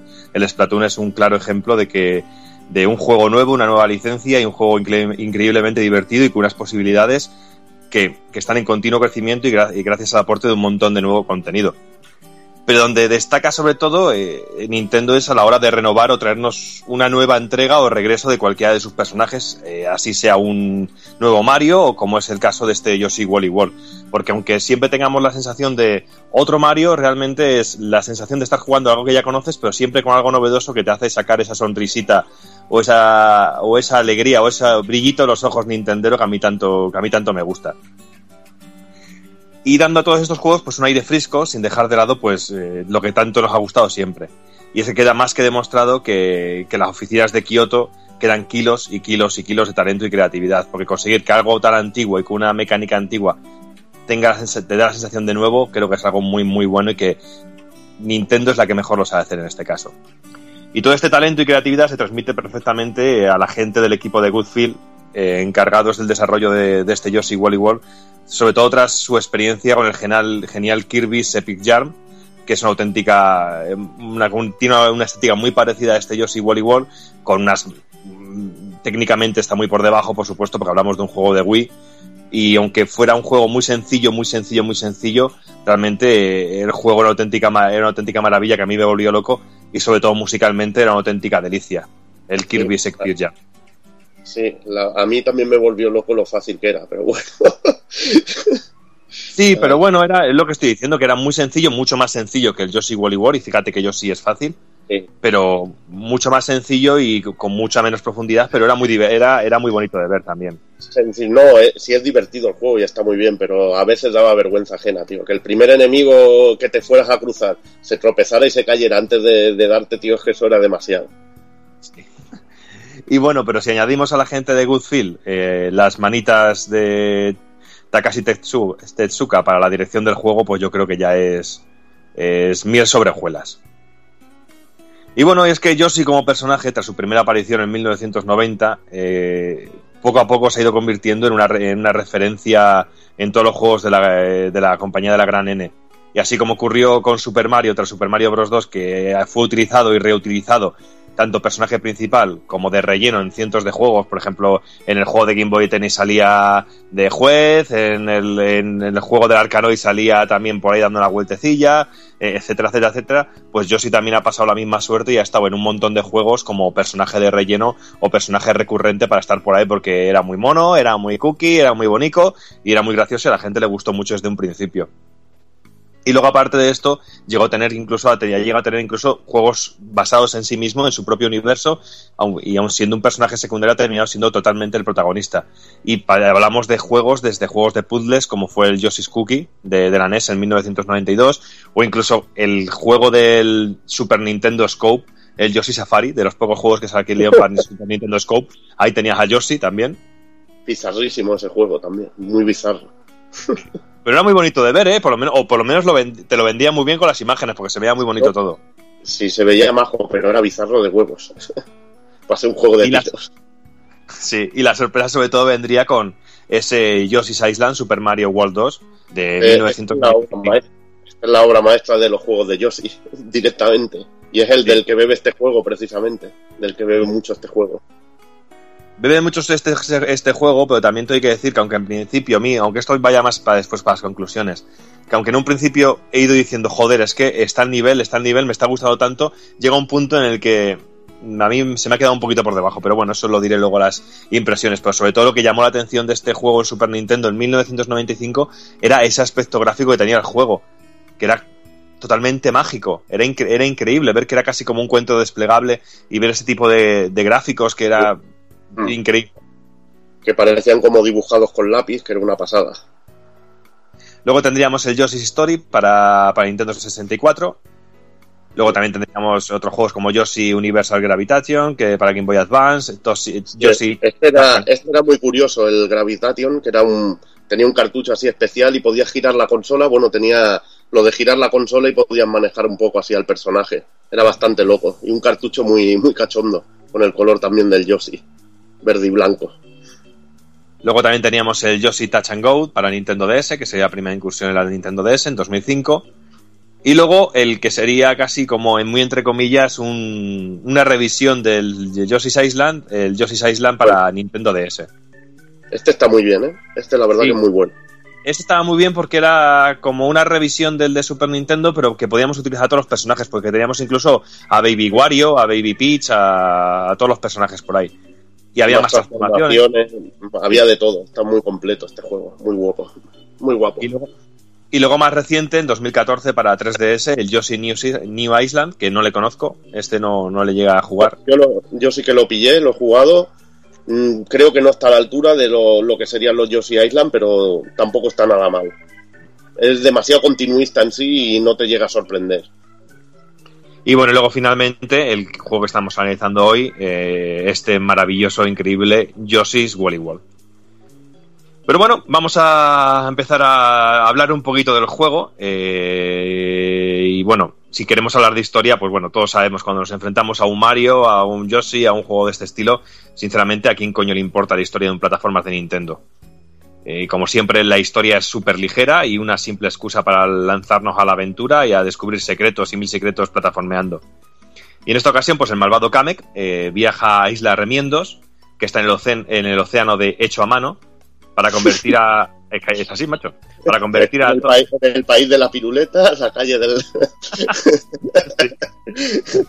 ¿Por qué esto es Chinatown? Venga. Para convertir a todos los Yoshis pues en novillos de lana.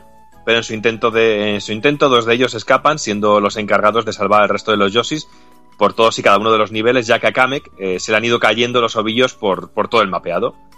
Y de esta manera, pues nuestra aventura se dividirá en cinco mundos, mm, más un mundo final, eh, cada uno de ellos dividido en ocho niveles, teniendo en cada mundo, pues, un boss final y otro a mitad de, mitad de camino. Y así como niveles especiales que se desbloquean recolectando ítems, de los cuales os hablaremos un poquito más adelante. Pues, como veis, pues una historia pues muy sencillita, pero que realmente nos da lo mismo. Eh, ¿Qué más nos da? ¿Que eh, a Yoshi le hubieran robado una tarta, como a Mario, o que hubieran secuestrado a su abuela, o, lo hubiera- o le hubieran robado sus huevos lanudos? No sé, da, completamente lo mismo. Y a esto, pues, eh, hemos de añadir a todos estos niveles, a todos estos seis mundos, cinco más uno, uno final, hemos de añadir una isla central desde donde accederemos a todos y cada uno de los mundos y en el cual, en una isla en la cual podremos encontrar, pues, eh, cuatro espacios, uno que es el, alf- el alfiletero de Yoshi, que es donde estarán todos los diseños que hayamos desbloqueado. Tendremos otro que es la carpa de la nostalgia, que aquí podremos escuchar la música del juego, así como poder ver un listado e imágenes de todos los enemigos que hemos derrotado. Los modelos, que son muy chulos. Sí, también para escuchar la música, que está muy bien la música del juego, pues también es un buen sitio. También tendremos el alfiletero amiibo. Eh, aquí tendremos los diseños que desbloqueemos con los amigos. Aquí, bueno, decirte, Doki, que con cada amiibo que tengas mm, desbloquearás un diseño distinto. Si tienes de Mega Man, te saldrá un Yoshi con el patrón de color como Mega Man, de Sonic, de Pac-Man, de todos los amigos que han salido. He probado todo, bueno, por ejemplo, todos los que tenía yo y, y con todos he desbloqueado un, un diseño de personaje. Y la verdad Un- que está un- muy chulo. Hay algunos muy guapos. Un El de diseño Mario, horroroso. es un horror. el de Mario es un horror, tío. Sí, porque te- le sale el bigote en la punta de la nariz, en, la, en Sí, el sí. hocico. Y bueno, y esta opción eh, solo se activará si tienes activado. Y hay otro, otro espacio donde que se activa. Que si tienes activados los mensajes de Milverse, eh, si lo tienes activado, aparecerán diferentes Mis de lana en Isla Remiendos. Y al acercarte, pues podrás ver sus publicaciones en la comunidad Miiverse y cositas de estas. Y bueno, pues eh, nada más empezar el juego, lo primero que nos encontramos es que nos ofrecen una gran variedad de controles y es que podemos jugar al juego con todo. Yo creo que incluso puedes coger el mando de la Mega Drive y puedes jugar a este juego incluso.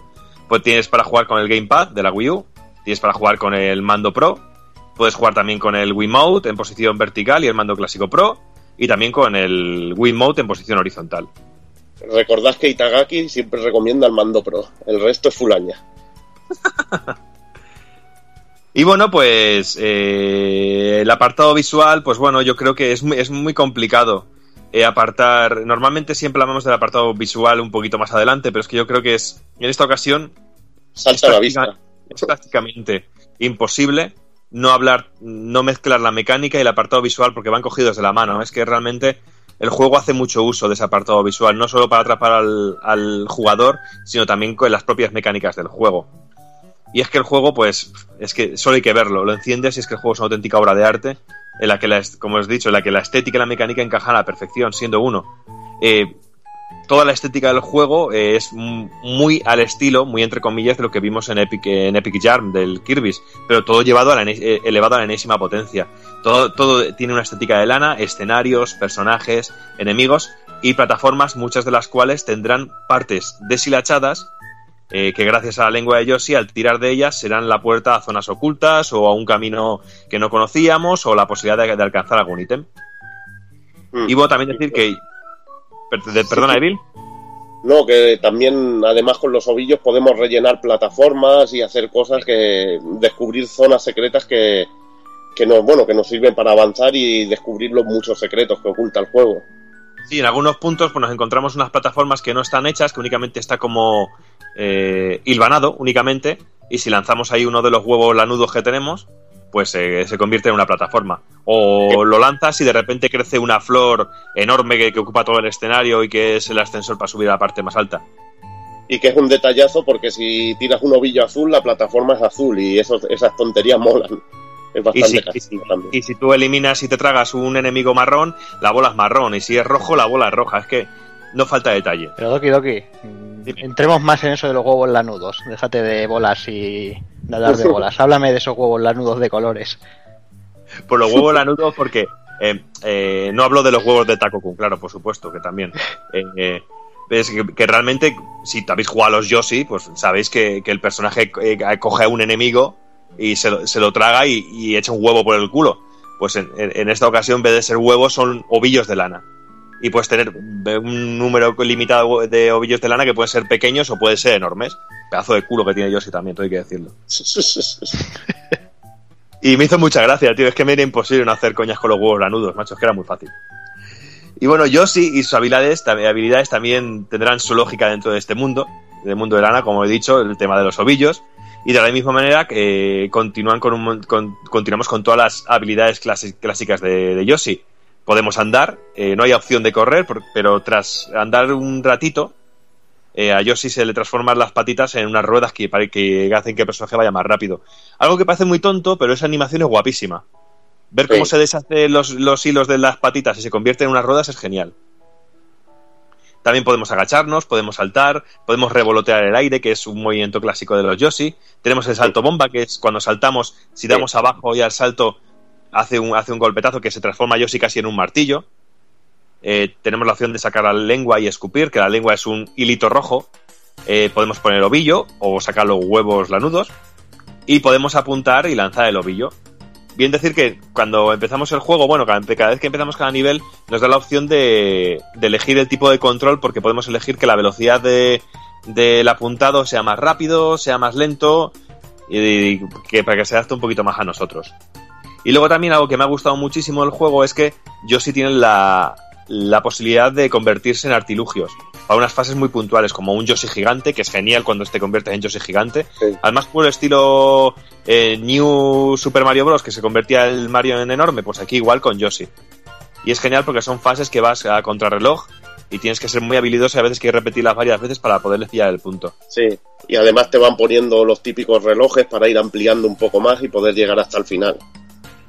Nos podemos convertir en Yoshi gigante, nos podemos convertir en un coche de carreras, en un paraguas o incluso en un avión, dejándonos algún nivel con un estilo de juego de naves muy chulo, pero que a mí personalmente me ha dejado con ganas de más. Y he dicho, qué pena que no, no haya más de estos nivelitos, ¿sabes? Porque me ha quedado con muchas ganas y me ha parecido muy curioso. Sí, es una fórmula, una fórmula que está usando últimamente Nintendo bastante, esto de, de transformar a sus personajes y que haya distintas jugabilidades. El, el último Kirby, Kirby lo tiene, o sea, de, de Wii U. El mismo rollete. Me transformo en un submarino, me transformo. Y la verdad que eso le da, le da variedad al juego. Y todo esto que os estamos contando con un sinfín de animaciones y dentro de la estética de, de Isla Remiendos. Que es decir, una estética llena de vida, nunca mejor dicho. Y es impresionante y es imposible que, que no se nos escape una sonrisa al ver cómo las patitas de Yoshi se transforman en ciertas situaciones, como por ejemplo las ruedas que hemos dicho antes, o incluso las hélices se convierten en unas hélices a la hora de planear o incluso nadar. Y eso me encanta. Esas cositas son pequeños detalles que dices, voy a hacer que a ver hasta dónde puede llegar este juego. De que cualquier movimiento, cualquier acción, cualquier cosa hace que Yoshi se transforme y que Yoshi se adapte. No sé, está todo cuidado al milímetro. Y puedo asegurar y aseguro que no ha habido ningún momento que me haya encontrado ningún fallo. En ese sentido. En las pisadas de Yoshi por los escenarios. Que hay escenarios que son muy blanditos y se nota como el pie se hunde un poco. O como Yoshi cae al agua, entre comillas, porque no es agua, son hilos pintados. Eh, lo- los enemigos que nos encontramos, las gaviotas. Es que luego hay algo muy bueno que me ha encantado, que nos encontramos un montón de enemigos clásicos de Super Mario, de la saga Super Mario, incluso de Doki Doki, de Doki Doki Panic, de Super Mario Bros. 2, y que están ahí, pero todos realizados de nuevo con esta estética de hilos, y quedan de muerte, quedan de putísima madre. Y eso da gusto. Y cualquier detalle que, que nos podamos eh, fijar está cuidado al máximo, haciendo del juego que sea un auténtico espectáculo visual, cargado de colorido, imaginación y lo más importante, que no deja de, de sorprendernos hasta que vemos el cartel de End. Hasta que no terminamos el juego no deja de sorprendernos. Y el último nivel tiene momentos increíbles y los últimos compares de juego tienen momentos que sigues diciendo, todavía tienes cosas que enseñarme y sí tiene cosas que enseñarte todavía. O sea que es una auténtica delicia y un auténtico imprescindible de la consola, para mi gusto. Y bueno, pues desde el inicio pues podemos elegir eh, hacer juego normal o modo relajado. Una modo broma. relajado sería Una lo más broma. parecido a jugar al Kirby. O sea, Sí, Pero bueno, más peor aún, es, es una puta broma esto. Pero bueno, Sí. para que lo disfrute un niño está de muerte, porque la verdad que es un juego que es bonito de ver.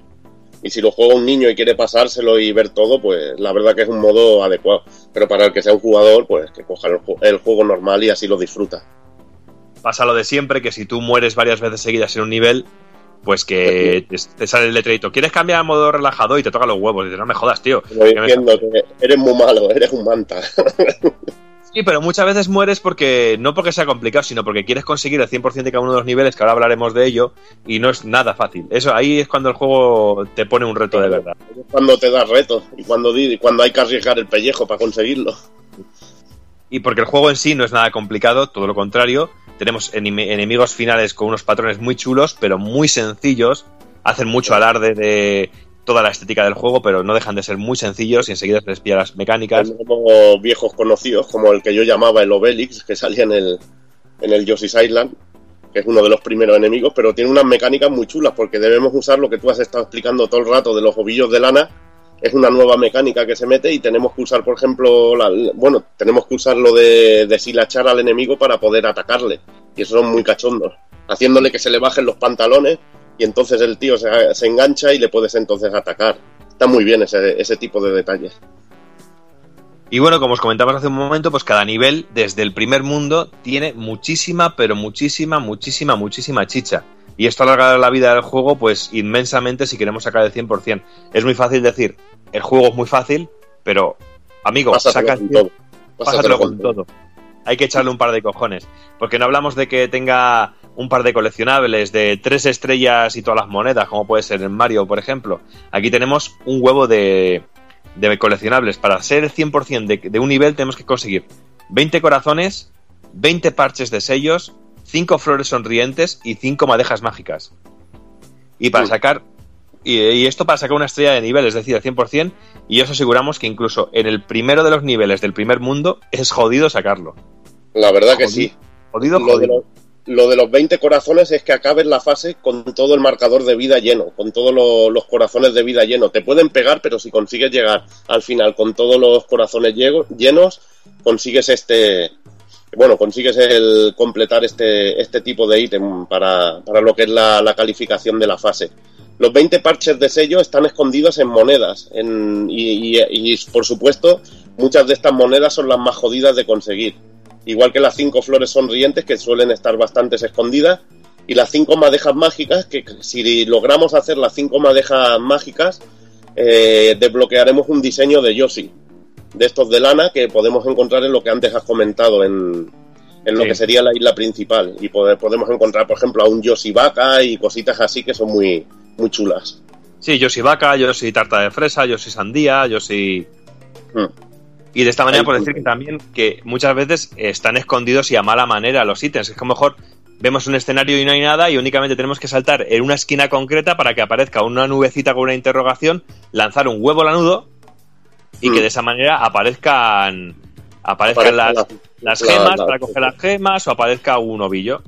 O sea que el juego Y- también Sí, el juego, el juego te reta a buscar sobre todo estos secretos que tú, que tú has dicho, porque yo estoy lanzando huevos por muchos escenarios para ver si aparecen las nubecillas y poder descubrir dónde me he dejado una flor, dónde me he dejado una madeja mágica, que lo bueno es que siempre te indica el orden en que las pillas. Y si ves que has pillado la tercera es que antes de ese momento había otra en medio. Sí. Y bueno, y, y luego tenemos el, pues, los ítems clásicos que nos encontramos por todo el juego, las monedas, bueno, que son gemas y cositas así. Y luego algún ítem que también nos encontramos que no sé si ya aparecía en el, en el de 3DS, que es la sandía, que nos tragamos una sandía y escupimos las, las pepitas. Eso es cachondísimo, tío. Eso es guapísimo. Sí, a mí, me, a mí me encanta, que son limitadas, que también me gusta eso, que son limitadas, que tienes que pensar muy bien dónde escupes. Es un rollo metralleta ahí. Y luego tenemos también las insignias de poder, eh, que son tips que nos facilitan las cosas, como no caer en los precipicios o que todos los ovillos sean gigantes, y solo podremos activar uno por nivel y se irán desbloqueando según avancemos en la historia. Yo decir que no sé cómo funcionan porque no uso ninguno. Yo tampoco, la verdad que para mí eso es joder también adulterar un poco el juego. Sí. Yo creo que es mejor disfrutarlo a la vieja usanza y no usar estas ayudas. Y decir, pues no, que cada uno de los, cada uno de los mundos es completamente diferente. Tenemos lo clásico de los juegos de plataformas, un mundo de, de hielo, un mundo de arena, etcétera, etcétera, etcétera, un mundo de selva. Pero bueno, dentro de cada mundo, de cada estética de cada mundo, hay mundos muy, hay pequeñas fases muy, muy diferentes, que no tienen nada que ver incluso con la estética del mundo de hielo o el mundo de, de bosque. Incluso nos encontramos también casas, de, casas encantadas, de fantasmas, castillos de, de Bowser, etcétera, etcétera, etcétera. O sea que nos encontramos una gran variedad y todos los elementos que te gusta encontrar en un Super Mario, aquí los vas a encontrar. Tenlo por seguro. Pero siempre llevado al, al, al estética del... totalmente renovada. Uy, perdón, que te he colado Doki. Una estética Ah. totalmente renovada. Sí. que es lo que mola, que lo hace muy distinto, que es lo que también comentabas antes. Verte el agua hecha con, con tela o con, o con lana y, y verte ese tipo de detallitos, pues son geniales. Y la verdad que eso es lo que más agradece de, de este Yosis. Y sobre todo ver que, que el juego mejor tiene cinco gaviotas por el cielo volando que son enemigos, otros tantos enemigos por otro lado eh, yendo hacia ti, eh, todo moviéndose en el escenario lleno de vida, plataformas moviéndose y yo sí haciendo el cabra por ahí y nada se resiente en el juego. Todo es Va muy suave, todo. Va muy fino, va muy fino. Muy fino, muy fino, muy fino, muy fino, muy rápido todo, muy directo y muy, muy divertido. Y luego tiene también un aliciente, que no está mal, que es interesante, que es el modo el juego cooperativo, para jugar en tu casa con otra persona, no online, aquí en tu casa. Muy divertido y frustrante al mismo tiempo, hay que decirlo. Tenemos opciones muy interesantes como la de tragarnos a nuestro amigo y escupirlo a una zona que para nosotros puede ser inalcanzable, por ejemplo. También podemos saltar sobre él y, alcanzar una plataforma que no podemos. Pero también podemos putear a la gente y, a que- y tragarnos a un amigo y tirarlo por un precipicio. O sea que, que sabes que esto da mucho para piques y para, para echarse unas risas. Pero también hay cosas como, por ejemplo, hay algún nivel que es de ascenso vertical y que tú vas subiendo, subiendo, subiendo y, su- y vas subiendo, subiendo hacia arriba, hacia arriba, hacia arriba y como el, como al compañero le, le atrape la cámara, eh, se muere, por ejemplo. O sea que tenía, tenía ese modo de juego que también es muy, que es, que es muy divertido. Y bueno, eso también da un poquito para alargar un poquito la, la vidilla del juego.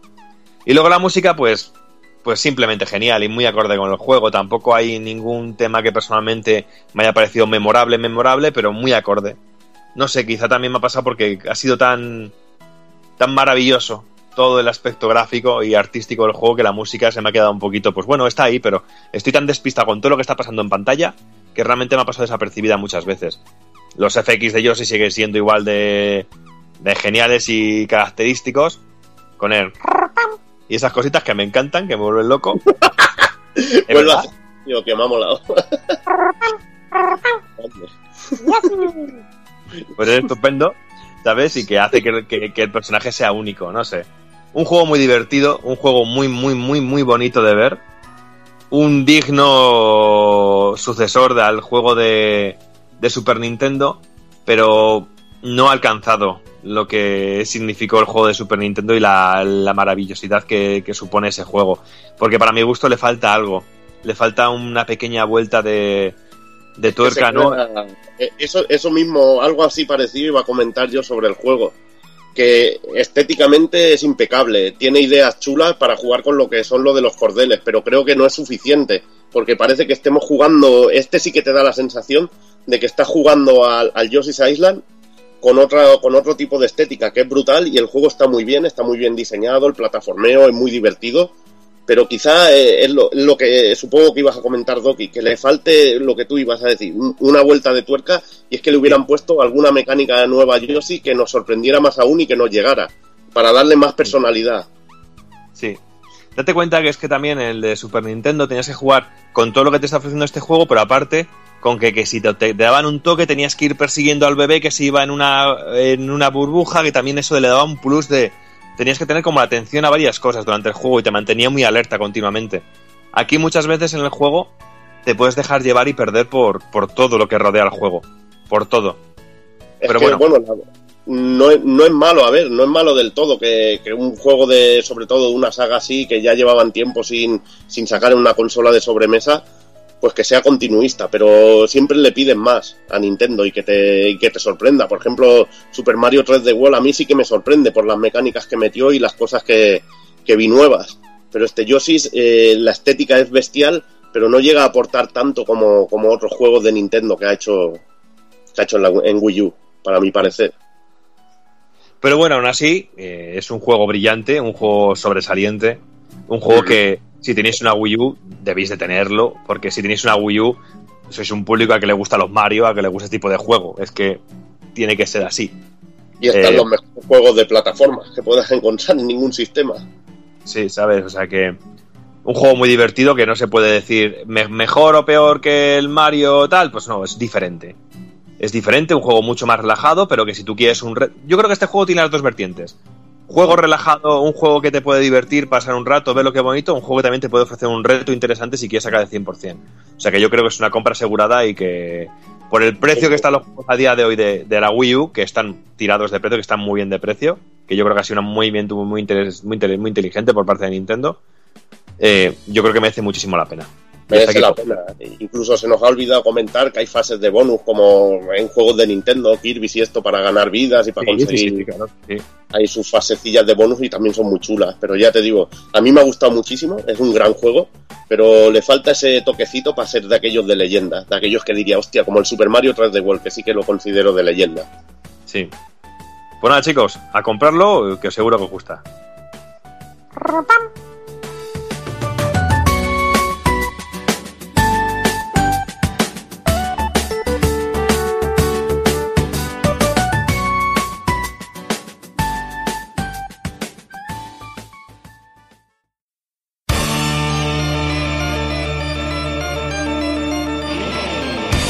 Y recuerda, si no te mola hacer un calamar y quieres estar bien informado, pásate por el blog pulpofrito.com. También puedes seguirnos en Twitter y Facebook.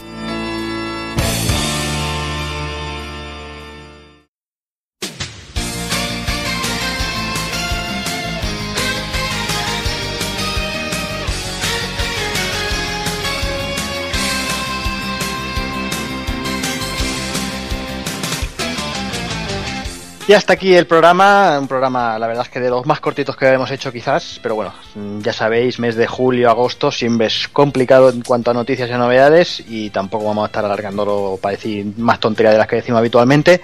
Así que nada, empiezo a despedirme del personal, me despido del señor Doki, Bueno, tío, pues me voy a jugar un rato al Batman, ¿qué quieres que te diga? claro que sí, Para tener preparado el programa de- de- del mes que viene. claro que sí, como está mandado. Sí. Que por fin has entrado en razón. Sí, claro, bien, entró en razón, sí. sí.